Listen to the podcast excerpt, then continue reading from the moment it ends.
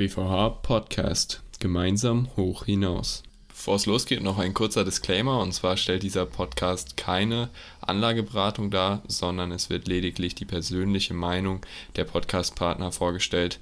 Bitte entscheidet immer selbstständig, in was ihr investiert. Herzlich willkommen zu einer weiteren Folge des BVH Podcast. Heute zu Gast ist Fabian Mohr. Schön, dass du dabei bist. Guten Morgen, Dankeschön. Wir machen es mit unseren Gästen am Anfang immer so, dass ich ein paar schnelle Fragen vorbereitet habe in Form eines Fragenhagels und du versuchst möglichst schnell Antworten zu finden. Bist du bereit? Alles klar, los geht's. Wie heißt du? Fabian. Wo kommst du her? Aus Ulmen, Rheinland-Pfalz. Beschreib dich in drei Worten. Spontan, motiviert und immer auf der Suche nach was Neuem. Bist du eher ein Frühaufsteher oder ein Langschläfer? Frühaufsteher. Das Schönste daran, ein Unternehmen zu gründen, ist für dich? Die Freiheit und die Motivation. Investierst du eher aktiv oder passiv? Aktiv. Wenn du für einen Tag Bundeskanzler wärst, was würdest du als erstes verändern? Ich würde den Kapitalmarkt versuchen weiter zu liberalisieren und insbesondere versuchen, mehr Menschen an die Börse zu bringen. Warum stehst du jeden Morgen auf? Ja, als, als Neugründer ist das natürlich äh, das kleine Baby, was man dann hat. Ich glaube, das kennt auch jeder, der mein eigenes Unternehmen gegründet hat. Und das ist aktuell so der Hauptelan, wie man aus dem Bett springt. Okay, das war's auch schon mit dem Fragenhagel. Jetzt kommen wir zu den normalen Fragen, wo wir uns gern mehr Zeit lassen können. Was hast du denn als erstes nach der Schule gemacht? Wo ging es da für dich hin? Ich habe dann nach der Schule, weil Kapitalmärkte war so als Teenager schon mein Ding, war eigentlich klar, dass ich was Wirtschaftswissenschaftliches studieren möchte und habe dann VWL studiert. Erst im Bachelor in Gießen im schönen Hessen und danach im Master an der Universität in Köln. Du stehst ja auch schon länger in Kontakt mit dem BVH. Wie, wie bist du damals zum BVH gekommen oder wie kam der erste Kontakt zustande? Das war eigentlich relativ unbewusst. Ich habe in Gießen angefangen zu studieren und da gab es auch einen Börsenverband, den Arbeitskreis Börse Gießen. Und da das ja immer schon äh, meine Leidenschaft war, bin ich da natürlich mal hingegangen und die hatten eigentlich ganz coole Vorträge auch mal Fachvorträge. Wir hatten mal eine, eine, Exkursion an die deutsche Börse und das war als junger Student mit 18, 19 Jahren natürlich etwas Aufregendes und das hat total viel Spaß gemacht. Und so habe ich über den regionalen Börsenverein und dann auch langsam über den BVH, den Dachverband, Dinge erfahren und fand das total spannend, was da gemacht wird. Du bist ja jetzt in den letzten Jahren immer Juror gewesen bei der Stockpitch Competition. Wie fandest du das damals? Total spannend. Also einerseits, weil ich mich ja auch selbst sehr gerne hobbymäßig mit Aktienanalyse beschäftige, andererseits, weil ich das knapp fünf Jahre bei einem Asset Manager in, in Deutschland auch hauptberuflich gemacht habe. Und dann immer neue Tipps zu bekommen, in was man investieren kann, das war schon sehr spannend, auch wie diese Pitches aufbereitet worden sind und auf der anderen Seite, ich habe als Student selbst mal teilgenommen an einer Stock Pitch Competition und die später im BVH auch mal organisiert und dann auch mal als Juror dabei gewesen zu sein, einfach alle Facetten äh, mal kennengelernt zu haben. Das fand ich sehr, sehr spannend und freue mich auch, dass das, das Medium nach wie vor einmal im Jahr durchgeführt wird, weil ich glaube, es ist eine tolle Möglichkeit, auch später für Menschen, die in den Bereich gehen wollen, einfach Erfahrung zu sammeln und sich da auch kritischen Fragen zu stellen. Das stimmt. War das dann auch dein erster Job, dass du Analyst warst? Genau. Also ich hatte drei Praktika gemacht während dem Master und unter anderem eins von meinem späteren Arbeitgeber bei Flossbach von Storch. Und das hat eigentlich gut gepasst. Die sitzen ja auch in Köln. Ich habe in Köln dann Master gemacht und fand das Praktikum gut, habe auch da schnell viele Möglichkeiten gehabt, selbst Unternehmen äh, herauszusuchen, zu analysieren, vorzuschlagen.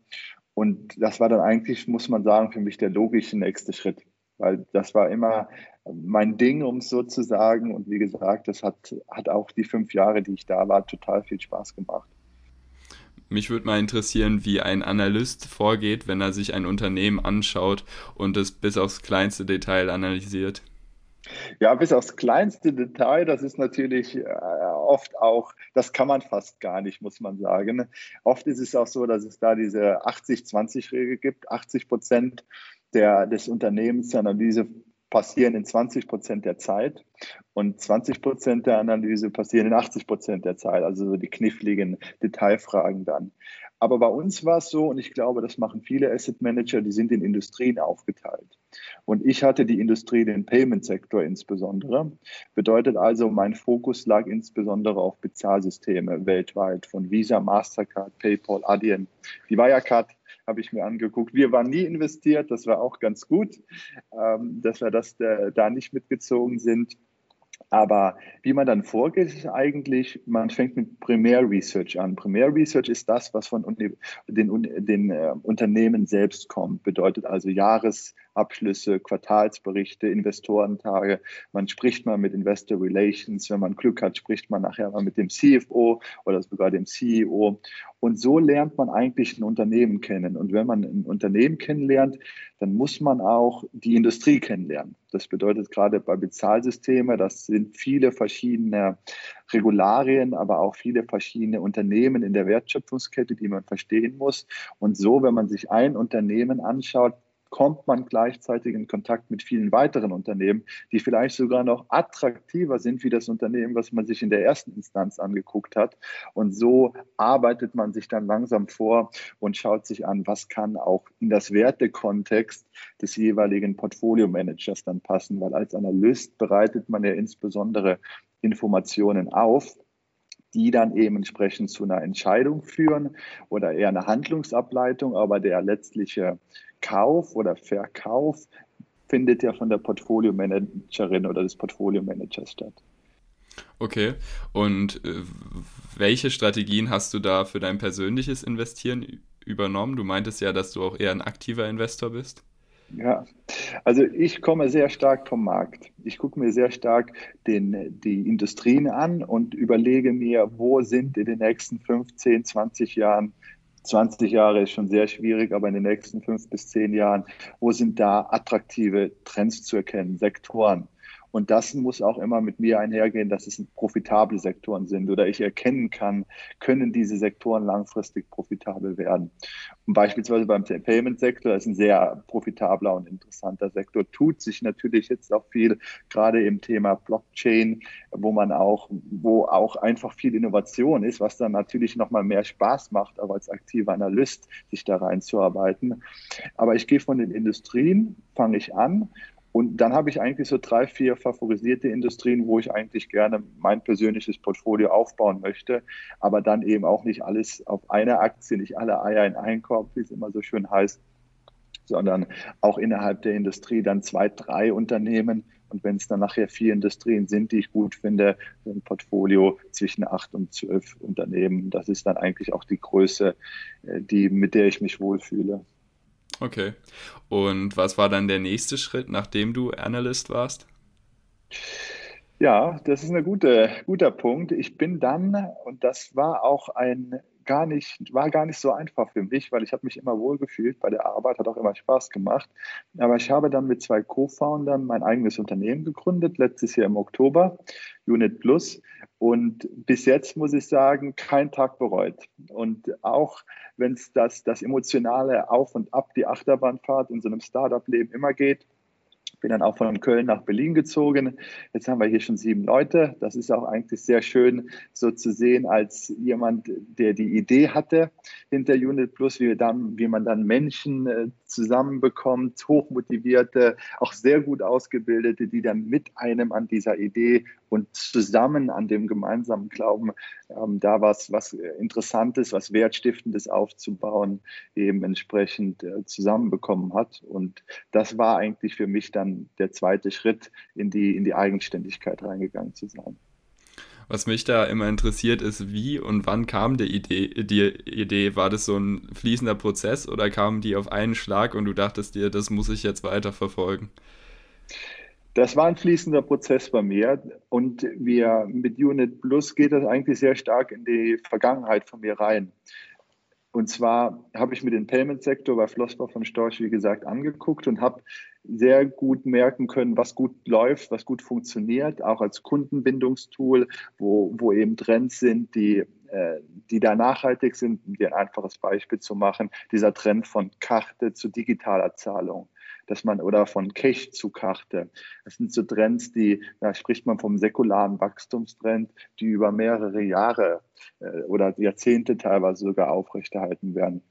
Und so habe ich mich auf der einen Seite mit diesem Bezahlsystem äh, beschäftigt und auf der anderen Seite gemerkt, wieso gibt es eigentlich keine, kein Produkt, was es ermöglicht, am Kapitalmarkt einfach zu investieren, aber auf der anderen Seite so einfach eine Zahlungsmöglichkeit funktioniert wie eine klassische Debitkarte oder EC-Karte.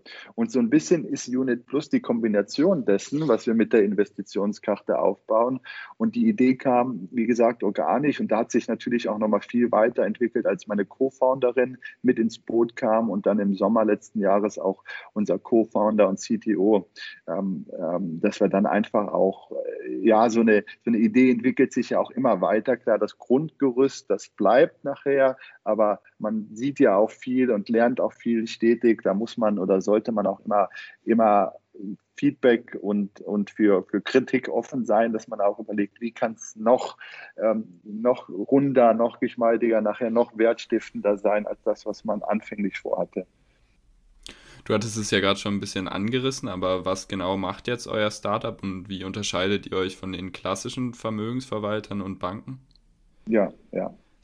Also es ist bei uns so, unsere, wenn man so möchte, Mission, viele Startups haben ja eine Mission oder sollten auf jeden Fall auch eine haben, ist investieren so einfach zu machen wie sparen. Das bedeutet, wir alle Menschen sparen ja, aber die wenigsten investieren, gerade in Deutschland, auch wenn sich das jetzt durch diesen Neo-Broker-Hype oder Trend äh, vielleicht ein bisschen umgekehrt hat. Aber die meisten Menschen machen es nicht. Und wenn sie es machen, dann machen sie es nicht ähm, unbewusst, sondern sehr aktiv, teilweise zu aktiv, wo man dann auch Fehler macht. Und dieses und deswegen die Analogie zum Sparen. Wir Menschen sparen alle unbewusst, das Geld liegt auf dem Konto. Und das war mal eine Zeit lang schön, als man noch Zinsen bekommen hat. Aber aktuell bekommt man ja leider keine Zinsen mehr. Und ich würde auch nicht die Vermutung gehen, dass das in Zukunft stark anders wird. Und genau da schlagen wir eine Kerbe rein, dass wir eine, eine Investitionskarte auf den Markt bringen, die du nutzen kannst wie eine klassische Bankkarte, Debitkarte. Aber solange du dieses Geld auf der Karte eben nicht nutzt, liegt es nicht unproduktiv auf deinem Konto und wird am Ende des Jahres weniger wert sein durch einen Kaufkraftverlust, sondern ist aktiv am Kapitalmarkt angelegt. Das bedeutet also, wir verstehen uns dahingehend als ein digitaler Asset Manager, das schon, der Portfolios auflegt. Das sind über passive Indexprodukte, also ETFs, sehr, sehr straightforward, wenn man möchte, breit gestreut, nicht in Einzeltitel. Also wir machen kein Stockpicking und auch kein Market Timing, weil wir nicht glauben, dass das erstens für unsere Zielgruppe der richtige Akzent ist und langfristig, du kennst bestimmt auch die Statistik, ähm, über 90 Prozent der Fondsmanager schlagen langfristig den Index nicht. Wir gehen da einen Schritt zurück. Wir möchten Dazu sagen wir die, die weltweite Kapitalmarktrendite. Historisch waren das vielleicht so 8% PA mit den Auf und Abs. In, gerade in Krisenzeiten, äh, vielleicht sind es äh, zukünftig noch 5, 6 Kann man nicht sagen. Aber wir möchten eben diese Kapitalmarktrendite zur Verfügung stellen, indem wir breit gestreut anlegen. Und das aber eben in dieser Einfachheit und Bequemlichkeit, die dir letztlich eine Bankkarte gibt. Das bedeutet, du kannst jederzeit auf dein investiertes Geld zugreifen, ob Wochenende Wochenende ist, ob du in den USA am Reisen bist, ob du online, offline bestellen willst und damit eben dieses, dieses Unbewusste in die Kapitalmarktanlage auch reinzubekommen, dass die Menschen eben investieren können, ohne eigene Gewohnheitsänderung zu haben. Man mhm. lässt das Geld wirklich produktiv für sich arbeiten, bis man es braucht. Okay. Und wie sah so kurz gesagt der Weg von der Idee bis zur Umsetzung aus? Weil da sind ja schon ein paar Schritte, die man wahrscheinlich beachten muss. Und auch wie habt ihr die richtigen Leute gefunden, die euch bei diesem Weg unterstützen? Ja, das sind zwei total wichtige und zentrale Fragen, die jetzt auch noch gar nicht abgeschlossen sind. Also wir befinden uns ja gerade mitten im Aufbau des Produktes Und bedeutet, wir wollen im Oktober live gehen. Und das ist auch schon eine enge, enge Zeitlinie, die wir da haben. Aber generell, wenn es um das Thema Finanzen oder Investments geht, dann kann ein Start, hat gerade ein Startup häufig die Sache nicht alleine machen. Man ist auf Kooperationspartner angewiesen. Wir auch. Wir brauchen als Kooperationspartner eine Vollbank und wir brauchen auch eine Depotbank, weil Fabian, du würdest bei uns als Unit Plus Kunde auch dein eigenes Depot eröffnen. Und dafür braucht man eben entsprechend gewisse Partner. Und diese Partner zu finden, gerade als ein junges Startup, ist nicht unbedingt trivial, weil man kämpft da einerseits mit einer sehr konservativen Industrie, auf der anderen Seite hat man häufig nicht die Ressourcen, von der Reputation, aber auch vom finanziellen, dass man diese Partner sehr einfach gewinnen kann. Da steckt also viel Überzeugungskraft auch dahinter, dass auch diese Partner sehen, dass das Startup, das Vorhaben wirklich erfolgreich sein kann, erfolgreich für den Endkunden. Das ist auch unser Ziel, aber auf der anderen Seite auch einen kommerziellen Erfolg haben will. Das ist, at the end of the day gehört das auch dazu.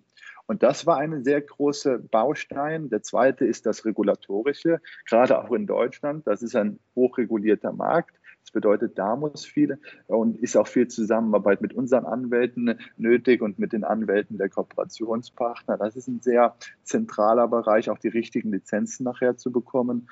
Und der dritte Bereich ist genau den, den du erwähnt hast. Ähm, ein Unternehmen ist immer nur so gut, wie äh, das Team zusammenarbeitet.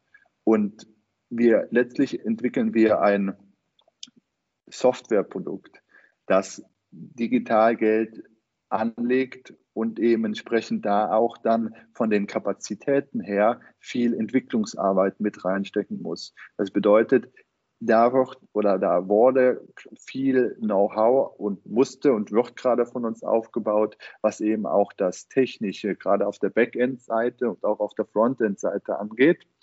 Das Team ist jetzt zum Glück die letzten drei Monate so weit zusammengekommen, dass wir sagen können, wir haben überall das Know-how und jetzt geht es eigentlich darum, um dieses Produkt dann wirklich zu entwickeln und eben entsprechend dann auch am Markt richtig zu positionieren. Coole Sache. Und was waren für dich die größten Herausforderungen auf dem Prozess? Gab es da mal Zweifel, ob das Ganze richtig war? Also ich würde lügen, wenn, wenn man sagt, es gibt keine Herausforderung oder es gibt keine Zweifel. Zweifel gehören oder ein, ich würde es nicht Zweifel nennen, ein Hinterfragen, auch manchmal ein kritischeres. Man kennt es selbst, an einem Tag steht man auf, die Welt sieht sehr rosig aus, in, auf einem anderen Tag, man steht auf, aus welchem Grund auch immer, es sieht eher dunkler aus, so der Gemütszustand, der klassische. Und sowas hat man auch im Start-up-Leben, wahrscheinlich überall. Ähm, und das das verstärkt sich wahrscheinlich hier sogar noch, weil man natürlich auch in einem Umfeld arbeitet, was, was deutlich unsicherer ist. Man kann ja nicht, man geht nicht zu einer festen Arbeit und kriegt am Ende des Monats sein Gehalt aufgrund dessen, weil die Firma schon äh, Produkte verkauft oder Dienstleistungen verkauft, die dann eben dieses Gehalt bezahlen. Wir befinden uns ja gerade noch im Aufbauprozess und können was wir glauben und hoffen, aber können ja aktuell nicht mit Sicherheit sagen. Wir werden nachher auch die Kunden in der entsprechenden Kundinnen in der entsprechenden Maße haben, dass wir auch sagen, äh, wir können davon gut leben. Also das heißt, diese, diese Unsicherheitskomponente, die spielt immer mit, die motiviert aber auch wahnsinnig. Also ich kann keinem empfehlen, der überlegt, ein eigenes Startup zu gründen, das zweigleisig zu machen. Einmal einen Job, der noch die, die Miete zahlt und auf der anderen Seite das Startup. Das ist immer ein schöner Gedanke, aber man muss diesen Sprung machen. Man muss von diesem Sprungbrett runterspringen, weil man ist anders dahinter, man ist anders motiviert, wenn man weiß, das macht man jetzt Vollzeit und man hat auch eine andere Leidenschaft dahinter. Deswegen dieses zweigleisige Fahren, das war auch bei unserer, wir hatten die erste Investorenrunde Anfang des Jahres abgeschlossen und auch da, wenn man, man wirkt authentischer, ehrlicher, wenn die merken, da ist man voll dahinter mit dem richtigen Team und eben nicht halbherzig dahinter. Aber das war eben ein Punkt, die, die Investorenrunde, die Partner zu finden. Zweiter Punkt, das Team aufzubauen, wo du konstant gewisse Herausforderungen hast. Ich würde es gar nicht mal Herausforderungen sehen. Man sollte jeden Tag in einem Startup damit rechnen, heute kann etwas ähm, passieren, eine Nachricht auf den Tisch kommt, die einem erstmal nicht gefällt. Man muss sehr lösungsorientiert und arbeiten und vor allen Dingen teilweise auch kreativ, dass man eben diese Lösung findet und nicht die Hoffnung verliert, wie kann es jetzt weitergehen. Man steht immer mal kontinuierlich vor einer nicht zwangsläufig Sackgasse, aber vor einer Blockade, die man in einer gewissen Weise ähm, umgehen oder, oder überwinden muss oder ein Workaround. Und das gehört im Startup-Leben eigentlich immer dazu. War das dann auch die wichtigste Lektion, die du in den letzten Monaten gelernt hast? Das war auf jeden Fall eine der wichtigsten. Ich bin eigentlich ein Mensch, der sehr strukturiert ist und sehr gerne Pläne hat. Und in einem Startup kann man nicht immer einen Plan, man, man sollte einen Plan haben, aber man sollte auch wissen, dass dieser Plan häufig gerade im Idealzustand sehr schwierig zu erreichen ist. Das bedeutet, man muss schon, und das war für mich schwierig zu lernen, man muss schon eine gewisse Toleranz haben, auch mal Pläne übers Boot zu werfen, über Bord zu werfen und andere Pläne, neue Pläne zu machen. Das war eine sehr wichtige ähm, Tatsache für mich. Und die zweite, die ich gelernt habe, ich hatte vorher beispielsweise keine keine Erfahrung im Managen von Teams oder auch in der Motivation von Teams. Aber als Gründer, dann ist man natürlich auch in einer gewissen Weise Motivator zugleich. Es geht ja auch darum, das Team, was man hat, mit dem man zusammen diesen Erfolg hoffentlich aufbaut, aber vor allen Dingen eben zusammen, das ist ein ganz wichtiges Wort. Man ist hier keine One-Man-Show oder ein einsamer Wolf, das muss ja auch oder sollte ja auch motiviert werden, dass jeder hinter der Mission steht, auch hinter dem Produkt steht, entweder sagt, und so haben wir das gesamte Team aufgebaut, weil sie gesagt haben, ich würde selbst Kunde oder Kundin sein. Das ist natürlich ein wahnsinnig gutes Verkaufsargument, dann zu sagen, hier kriegst du die Chance, das sogar mit aufzubauen, was du später nutzen würdest. Und diese Art von motivierenden Aspekten das ist ein ganz wichtiger Aspekt, den ich auch jedem eigentlich empfehlen kann, darüber sehr stark nachzudenken, wie kann man auch diese Art von, von ähm, Anreizsysteme schaffen, weil wir sind jetzt nicht Netflix, wir können nicht Top of the Market zahlen, indem wir Gehälter zahlen, die man eben bei Netflix und Co bekommen kann. Aber andererseits suchen wir genau dieses Potenzial an Leute. Es muss nicht an Unternehmen festgemacht werden, aber Leute, die Potenzial haben, die mit einem was aufbauen wollen, die, die lernbereit sind, die auch schon in einer gewissen Weise in ihrer Vergangenheit was erfolgreich gemacht haben. Und diese Leute zu bekommen und zu gewinnen und zu behalten, ist natürlich eine nicht nur sehr wichtige Aufgabe, sondern auch eine sehr herausfordernde. Und das ist, der stellen wir uns gerne, diese Herausforderung, eben aber auch unter der Prämisse, dass man da eben entsprechend dann durch diesen motivierenden Umfeld eben auch ein, ein, eine, ein Fundament baut, was allen dann gerecht wird. Mhm. Das sind doch sehr schöne Worte. Was würdest du den ZuhörerInnen mitgeben, was du gerne früher gewusst hättest? Das ist ein guter Punkt. Was hätte ich gerne früher gewusst? Also ich habe in der Uni bereut, dass ich, ich nur ein Auslandssemester gemacht habe. Da hätte ich gedacht, was so interkulturellen Austausch angeht und über den Tellerrand gucken, einfach noch mehr gemacht.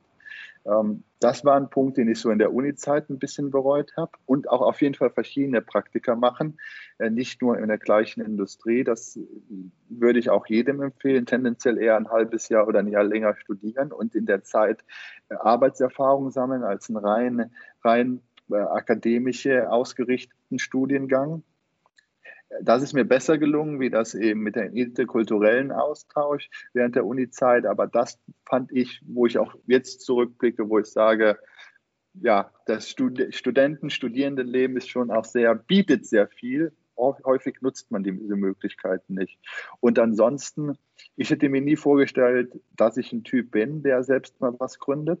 Ich bin jetzt 31 und äh, dass es dann aber mir jetzt doch auch so gut gefällt, ähm, hätte ich eben auf der anderen Seite auch nicht gedacht. Und ich glaube, über eine Gründung nachzudenken, würde ich oder, oder, kann durchaus ein sehr lohnender Gedanke sein, den ich nie bis vor drei, vier Jahren hatte.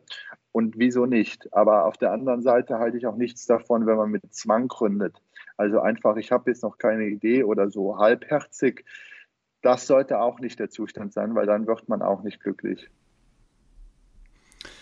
Sehr schön. Vielen, vielen Dank für deine Zeit und für die tollen Einblicke in deine Startup-Gründung. Und ja, viel Erfolg auf deinem weiteren Weg. Danke, Fabian.